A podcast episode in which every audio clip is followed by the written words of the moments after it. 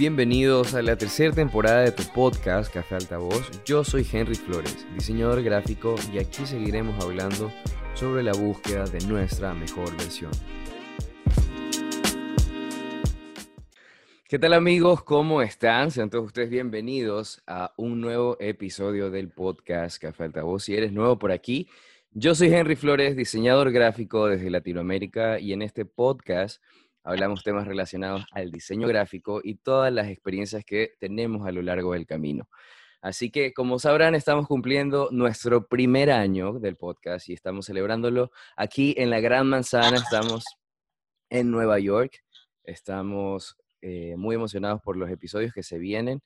Y hoy estamos con una invitada de lujo. Hoy tenemos una persona que admiro muchísimo por su trabajo, y les advierto que vamos a hablar en inglés, así que espero que puedan entenderme mi inglés y también espero que ella pueda entender. Así que primero voy a darle la bienvenida en español y después en inglés. Hoy tenemos a una diseñadora gráfica desde Brasil, pero ahora está radicada en New York, en Brooklyn. Eh, ella ha formado parte, ha formado parte del equipo de Zach Mainster en Welsh y actualmente es directora de arte de YouTube Music y también de Google. Así que yo estoy feliz, contento, emocionado por poder hablar con ella, por tenerla aquí. Así que le voy a dar la bienvenida ahora en inglés. Hi, Gabriela. How are you? Hey, I'm good. You? I'm fine. Very excited to talk with you. Yeah, I'm, I'm excited. Thank you so much for having me. No, thank you for your time. Thank you. Yes, I would like to talk about you. First, tell me where are you from? How old are you? Uh, and how did you decide to study graphic design? Um, so I'm from São Paulo, Brazil, um, and I guess since an early age, I, like most designers, I always wanted to do something creative. Was the kid that liked to draw and this kind of thing, and um, I was very lucky. My mom was always very uh, always motivated me a lot to do this kind of thing. Took me to exhibitions, and uh, she, um, I was very fortunate in that sense. Um, but I wasn't sure if I wanted to go for graphic design or maybe uh, something fashion related. And it turned out I really like everything I liked about every other uh, creative job option were the was were the 2D parts of it and very related to graphic design. So uh, I really wanted to design book covers, for example, which is something I never designed, but uh, that's where it all started. And uh, I asked my mom, I was like, "What do I have to do to uh, what kind of job is that?" And she was like, "That's that sounds like a graphic designer." Um, and at the time my mom is uh, used to be a portuguese teacher uh, and at the time she was finding out about graphic design as well so she told me that sounds like a graphic designer i started finding out more about it as she found out about it as well she's a furniture designer now and um, and yeah and actually eventually uh, i grew up thinking okay uh, i think i'm going to be a graphic designer when i grow up and when you're a teenager and you want to uh, you want to rebel against everything yeah. that you ever thought. Uh, so I actually decided, no, I'm not gonna do it. Uh, I'm gonna go for law. I'm gonna go to law school. So I did. Uh, I went for law. I went to law school for maybe six months, um, which honestly was super exciting and interesting. But I, I knew that wasn't it. I, I interned uh, with a professor. I was like, that's not what I want to do for my life. Uh, so let me get back to design. So that's cool. how I got into it. cool. And what is your history about New York? When you come here and and you started work for Sagmeister in Walsh? That was um that was really an unexpected uh, thing to happen because um, at the time, I think I was 26, and I didn't think I'm in love with Brazil, and I'm in love with São Paulo, the city that I was born and grew up in. I never thought of living there. Um, but then um, I received an email from Jessica Walsh and just asking about it and saying that she saw my portfolio. Uh, then I was like, yeah, I could like that. That sounds. But she like she crazy. she called you. Yes, that's amazing. That's cool. Yeah, She called you to the email, right? yeah. And, and so but I, I honestly i didn't know you know i, I didn't know if it just sound, sounded like such a crazy idea to you know i had my studio studio barca in brazil um, and i was pretty happy so i didn't think that you know i wasn't looking for a change but it was a great change of course, yeah, Sagmeister and Walsh, they are very famous around the world. Uh, so in Latin America, we love her work about the Jessica Walsh, her her composition, her art direction, her color palettes. That's amazing. So I think it's a beautiful dream to receive that Yeah. uh, that email. I was I was super honored and super happy. And honestly um I mean at least uh I in college you know I had um Stefan actually came to Brazil when I maybe I was in my second uh, sophomore year in college. And and I remember and he was talking about happiness. And I, I remember being uh, super excited about it. And then seeing Jessica's work was super exciting. And um, yeah, it was a su- I was super honored to to get Yeah. that email. That's really really great. So now you are not working with with the right. You are work for YouTube Music and Google, right? Exactly. Cool. What is your Yes. experience right now, what is the difference about the studio Sagmeister in Walsh and now to work with this company? Uh, it's just like such so there's completely different experiences. Um, I think they working for a, a studio, especially a studio like Master Walsh, uh, where they're super well known and super um, in, uh, they have a history of the kinds of projects they take. You know, um, their voice is super recognizable. Um, and now with and Walsh as well. Uh, the the company was super small. Um, I think that they always wanted to have smaller teams and uh, craft the work and do the, the best work possible. And uh, usually that's more that, that, uh, having a smaller team is a way to do it. Um, in a way, on the day by day, uh, I knew all my teammates, uh, and we were and still are super close. Um, I think that, of course, the type of project, I, wouldn't say that the design, uh, the kind of thinking that we do in design is completely different. I think I learned and took a lot that I learned there uh, to Google, and same all the things that I learned before to Sagmeister Walsh as well. But the scale, of course, like from the day by day is different. And working for Google, um, not only because it's Google, but because it's an in-house job. One thing I really appreciated, and I think it works really well for myself, is to be able to iterate on something long term. So uh, sometimes you take work at agencies, and you know you, you do you finish a project, and then the project is in the wild. Um, I personally really like. Uh, I, I am enjoying this experience, the experience now of being in house because I take on a project and I see it in the wild and I have the metrics to see whether something worked or not and to consider what didn't work and then iterate it again. And it's a long it's a long run, you know. So I Yes. think that the main difference like for me in the scale of course like I know all my teammates like at Google like I know most of my teammates there are a lot of people at Google that I don't know and will never know uh, but also I really I, I think the difference in in iterating over and over makes a lot of difference for me having like this long run um, kind of work versus agency work.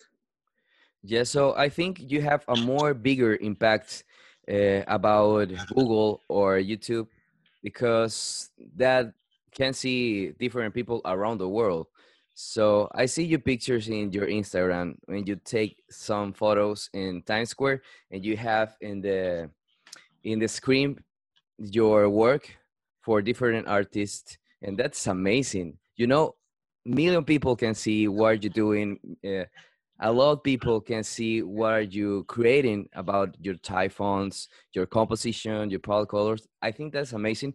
But you have to mean you have a lot power in the communication because you can change the mindset or you can um, influence the the different thing about the the different communities. How do you feel about that? You you do you yeah think- i it's it's it's uh, definitely something that of course we consider and it the, the kind of impact that we have it, it's major right? Like when you think of a company like youtube it's global. We're everywhere. So first like talking about very simple graphic stuff localization and all this kind of thing this is something to consider. Um, I think that a lot of the design choices, only talking about like the graphic choices, the design choices, um, I wouldn't, I wouldn't, I wouldn't say limited, but uh, because that has usually such a negative connotation to it. Uh, but definitely there are um, things that you have to consider when you're designing that I actually love this kind of limits to kind of guide me and tell, you know, it's, uh, and it's not a, like a blank space. I know like, okay, this is something to consider. This is limiting my design decisions. Uh, and honestly makes it easier to design versus not having any limits. But, um, but when I think about how to portray an artist or how to portray a genre, I don't take that lightly. I try to do my best job to uh, portray them in a way in which I try to translate whatever is visual like how could people interpret this? Uh, and I'll give you an example, which is All Million, um, which is uh, the U.S. Latin playlist at YouTube Music. Um,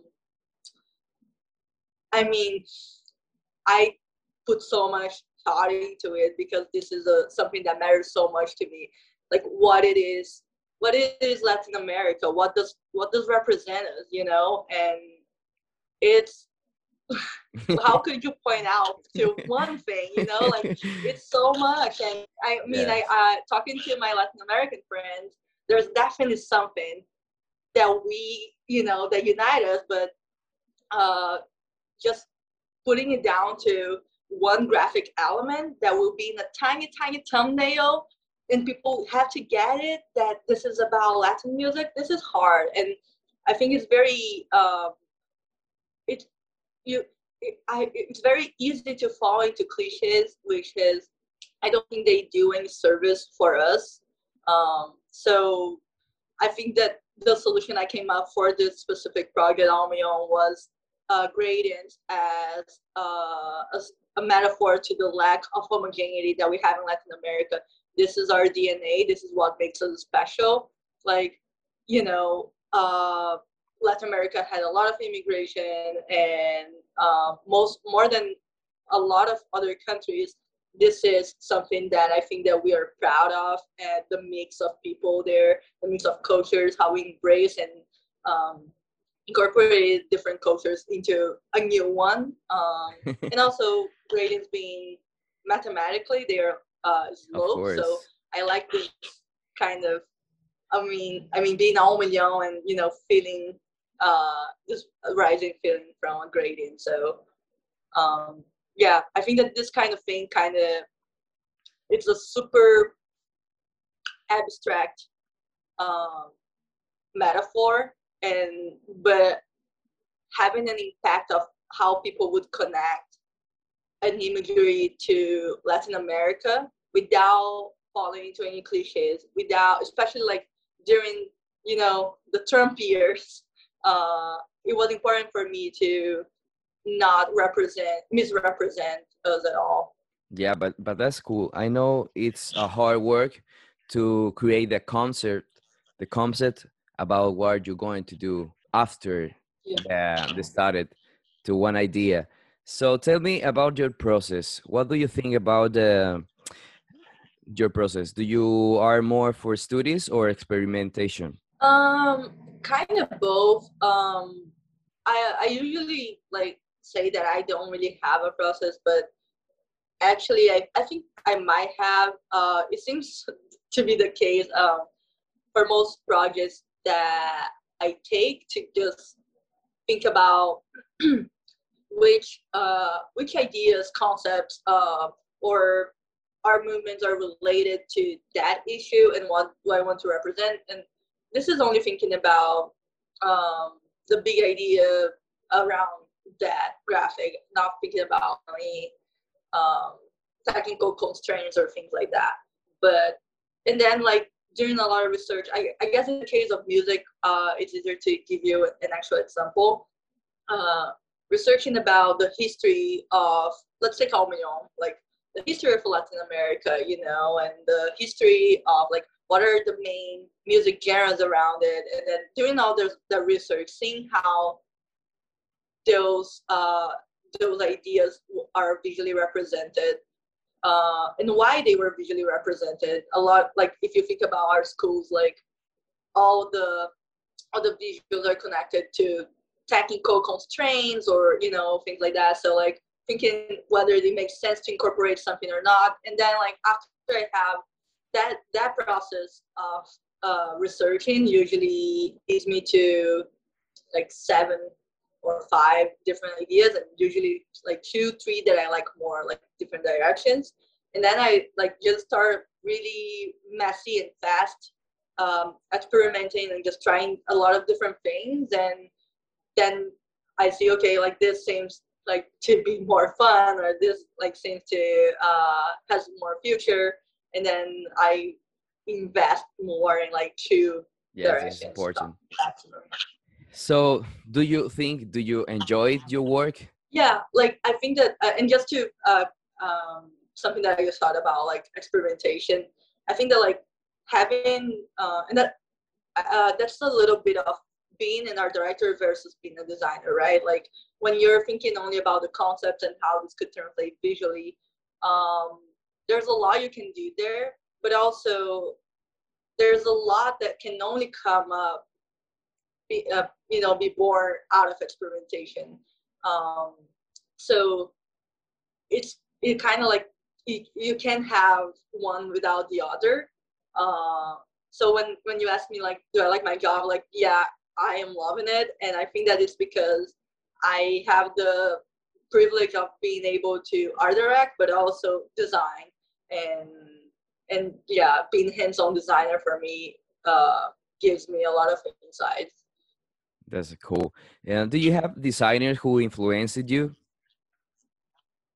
Um, I think that Herb Lubalin uh, is a cliche, but I mean, how could he not be? Um, the I, I took the the type uh, design course at Cooper Union, the condensed one, which is basically the one year um, the one year program condensed in a month. And of course, Herb Lubalin has a lot of influence at Cooper Union. Um, and I just fell in love uh, with uh, with his work, and he's just such a big influence uh, to the fact how perfect it is. Like there's no work he has ever done that I I don't completely admire. Um, and I think that Bea Feitler, who is a Brazilian designer and art director at Harper, um, at Bazaar, and and I think that her being a Brazilian designer who also came to New York and did amazing work in editorial, that that's a big inspiration.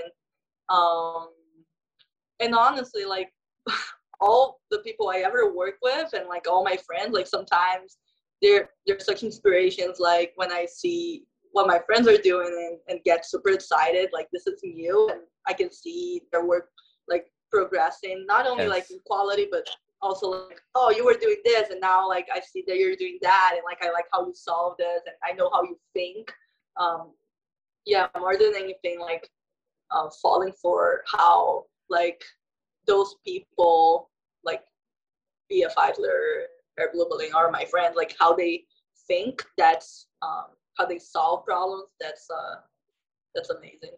That's cool. Uh, that you say right now about your friends when you see their progress and her new projects that inspire you.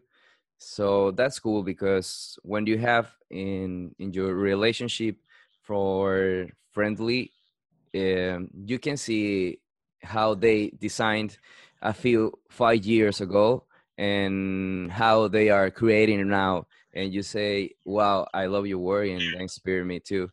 So yeah. that that's amazing about the the world uh, graphic designer. I i have yeah a, a question like, tell me tell me. Oh sorry go, no go no ahead. go ahead. Just that I was thinking about like friends that I actually work with, uh, and you could see their process and you could see their struggle because once you put it in in the world, you know, like everything looks beautiful and it's a it's an amazing case study, but that's just like one part of the project. You know, the project could go so many ways, and like I love seeing like their Illustrator files and all the options and all their thinking and like when you actually see um, you you even admire them even more because uh, you see that that yeah the final result is beautiful but damn like everything else the process was also beautiful. Yeah that's that's cool. That's cool. I, I have a different question right now. What is your favorite kind kind of music when you are working? Maybe you oh, have a Brazilian different. funk. sure. So do you are you like familiar with brazilian funk? Brazilian? No. okay so brazilian funk is like it's like so hard to describe it but um, it's, from it's Brazilian, like, I listen only bossa nova, but maybe it's not from Brazilian, but I like the bossa nova. I mean, awesome. Like I love bossa nova. I love. I I, I listen to mostly Brazilian music to be honest, and Do you So, like like- dance? what we call like popular Brazilian music, like MPB and bossa nova, which is like a kind of music that was like widely exported. I love it. I'm a fan, but I can't work with that because I need to be like more 150 BPM mood state of mind. So like what Brazilian funk does is that just like there's like a very um, a very consistent beat that keeps me going and yeah uh, and I'll I'll send you some tracks because this is something that you need to listen to. cool. And do you like the other kind, for example, salsa, merengue? Do you like that or not?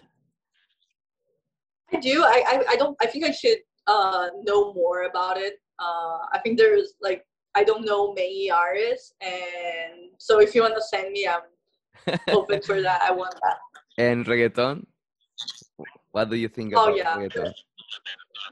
Love it. I mean, I think that Brazilian funk and reggaeton have like a lot of similarities. Like, I, I think that people might kill me for saying that because they're so like, you know, different kind of genres. But at the same time, I think that that's the closest you can compare. Like, it's a very similar vibe.